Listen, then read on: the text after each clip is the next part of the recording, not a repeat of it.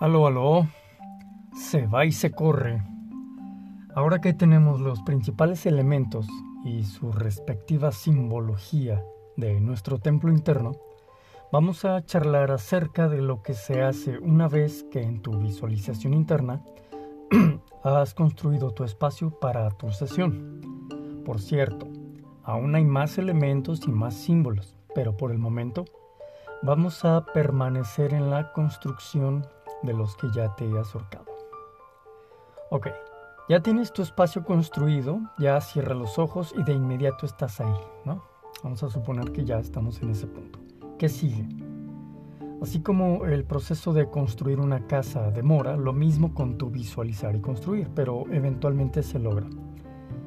Así como tu casa al estar terminada haces lo pertinente y de acuerdo al diseño de los espacios, ah bueno, pues así vamos a hacer en el templo interno. Eh, en la casa no hacemos del baño eh, en la cocina, ¿verdad? O en la cama. Comemos en el comedor y no en el baño, así como tampoco nos bañamos en la cocina. Bueno, no hablamos de si es posible o no hablamos de la coherencia de los espacios con respecto a nuestro actuar. Ese es el punto. Tu templo de carácter sagrado e interno también guardará cierto orden, estructura, coherencia, cohesión y congruencia. Lo que se debe hacer en tu templo interno es adoptar una actitud de mago o sacerdotisa. Es decir, debes creerte quien desde sus reinos internos, representados por este templo interno, es capaz de construir una realidad anhelada para que eventualmente sea una realidad manifestada y como tal se haga destino cumplido. Recuerda que aquí lo que se busca es co-crear nuestro destino conforme hacemos más conciencia de lo que es nuestra relación con nuestra alma. Entonces tienes que no baste con el mero construir. Ahora debes comenzar a forjar una nueva actitud, una nueva personalidad que te funcione ahí adentro.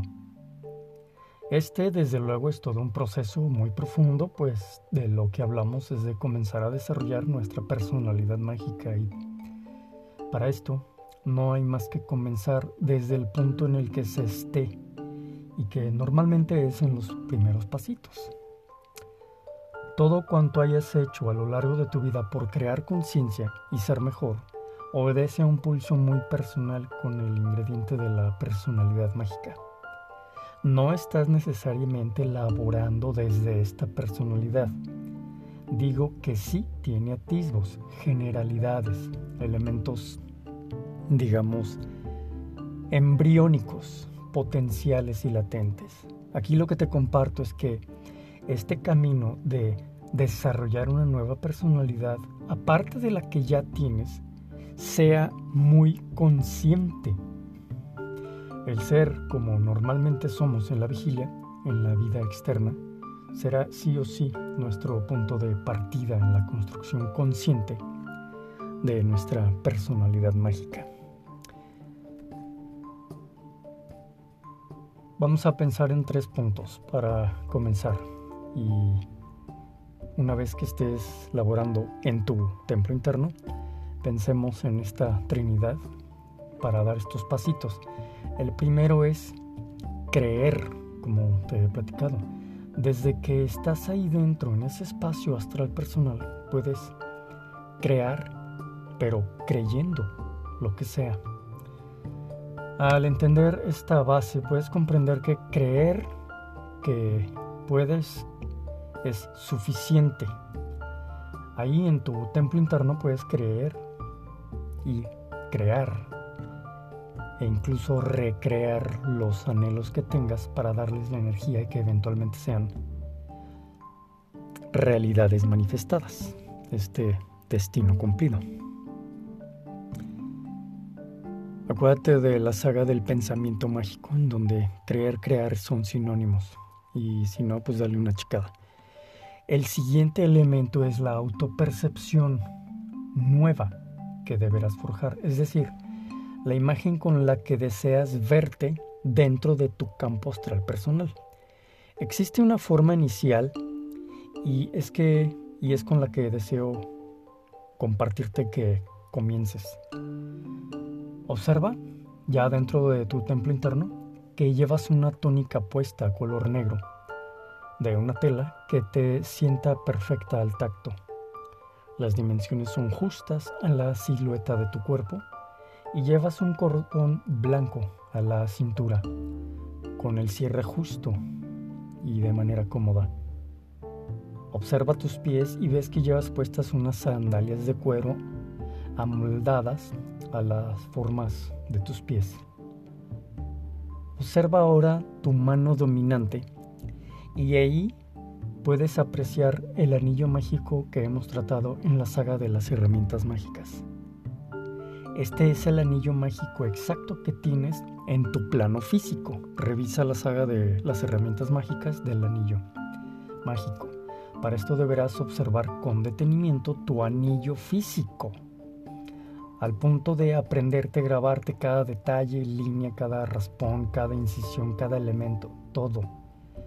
Observa e intenta grabarte en tu memoria tu anillo mágico. Si no te has hecho de uno, ve y cómprate uno explícitamente para esto. Que no, no lo reemplaces con un anillo que ya tengas allí que tenga una asociación previa. Este es nuevo. Lo que se busca es hacer la proyección de este plano físico al grabártelo al plano astral, en tu templo interno. Es pasar tu anillo mágico físico a tu, a, tu plano astral y es parte de tu trabajo en lo venidero. Por otro lado, en tu plano físico, en la vigilia, ponte tu anillo con la intención mágica de grabarte cómo se siente al tacto, por lo que vas a emular esa sensación táctil, la vas a emular también estando adentro de tu templo interno. Ahí al ver tu anillo vas a sentir en tu tacto astral tu anillo puesto en tu mano predominante. El anillo mágico simboliza tu link o asociación de tu cuerpo astral con tu proyección mágica de tu personalidad que comenzarás a forjar. Entonces, ya estás dentro de tu templo interno, bien construido, con tu percepción y los ropajes más tu anillo mágico puesto. Has adoptado la actitud del mago o sacerdotisa y desde ahí comienzas a laborar. Ten presente que debes realizar tu gesto de apertura y cierre, es el de recorrer el velo para abrir o cerrar, que te puse de ejemplo en otra ocasión, y que tú podrías cambiar, en fin. El chiste es que tú tengas tu gesto de apertura y de cierre. Bueno, todo esto está en la dinámica de tu trabajo mágico al momento. Ahora te platico el tercer elemento. El primero entonces es creer, el segundo es la autopercepción, con este ropaje y el anillo, y el tercero es la acción concreta, pero desde el plano astral, pero en el templo interno. Esto significa que primero actúas dentro de tu mente, en tu plano astral personal y dentro de tu templo, para recrear alguna situación que creas que quieres manifestar.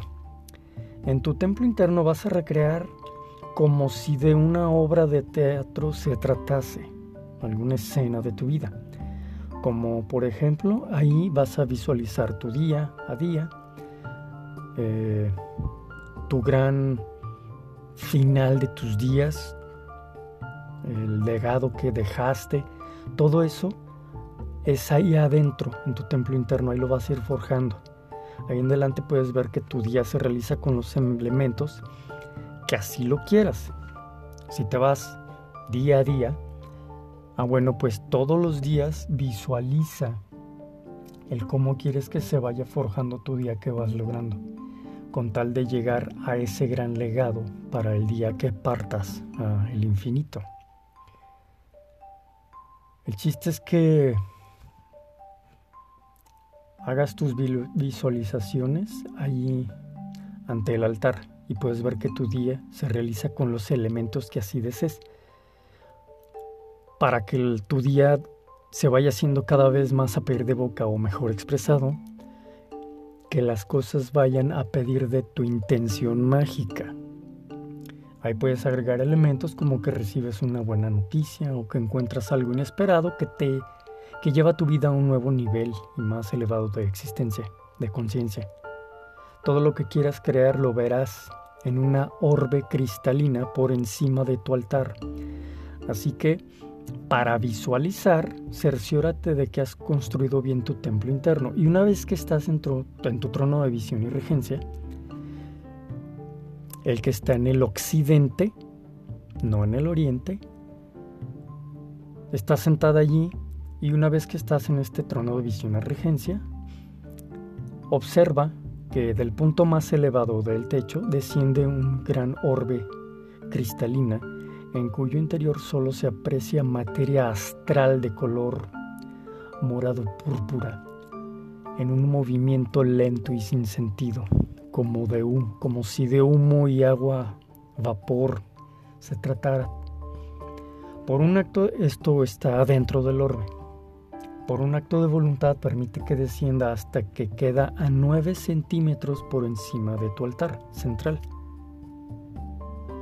Una vez ahí, comienza tus proyecciones de tu día y observas que este vapor, esta materia astral, comienza a tomar forma en las imágenes que con tu actitud mágica, con tu personalidad mágica que vas forjando, con tu intención mágica, le proyectas. Ten presente que estás laborando de una manera tal que estás permeando a tu subconsciente con estas imágenes, por lo que te pido que seas muy respetuosa contigo misma y que tu, que tu código ético sea cada vez más refinado. Tu, tu intuición te lo va a ir dictando, tu conciencia te lo va dictando. No proyectes personas, solo eventos. Si deseas amor, dinero, salud, proyecta que tienes eventos relacionados a estas sensaciones. No necesitamos intervenir el libre albedrío de terceros.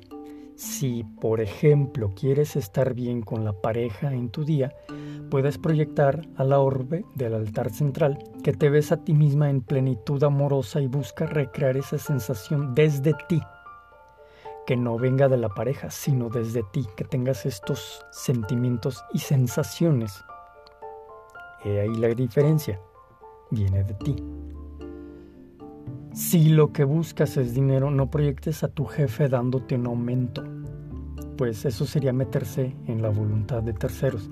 Más bien proyecta que simplemente te sientes bien porque a tu cuenta de banco le llegan esos miles de más que deseas recrea desde la sensación y emoción en las imágenes más claras posibles.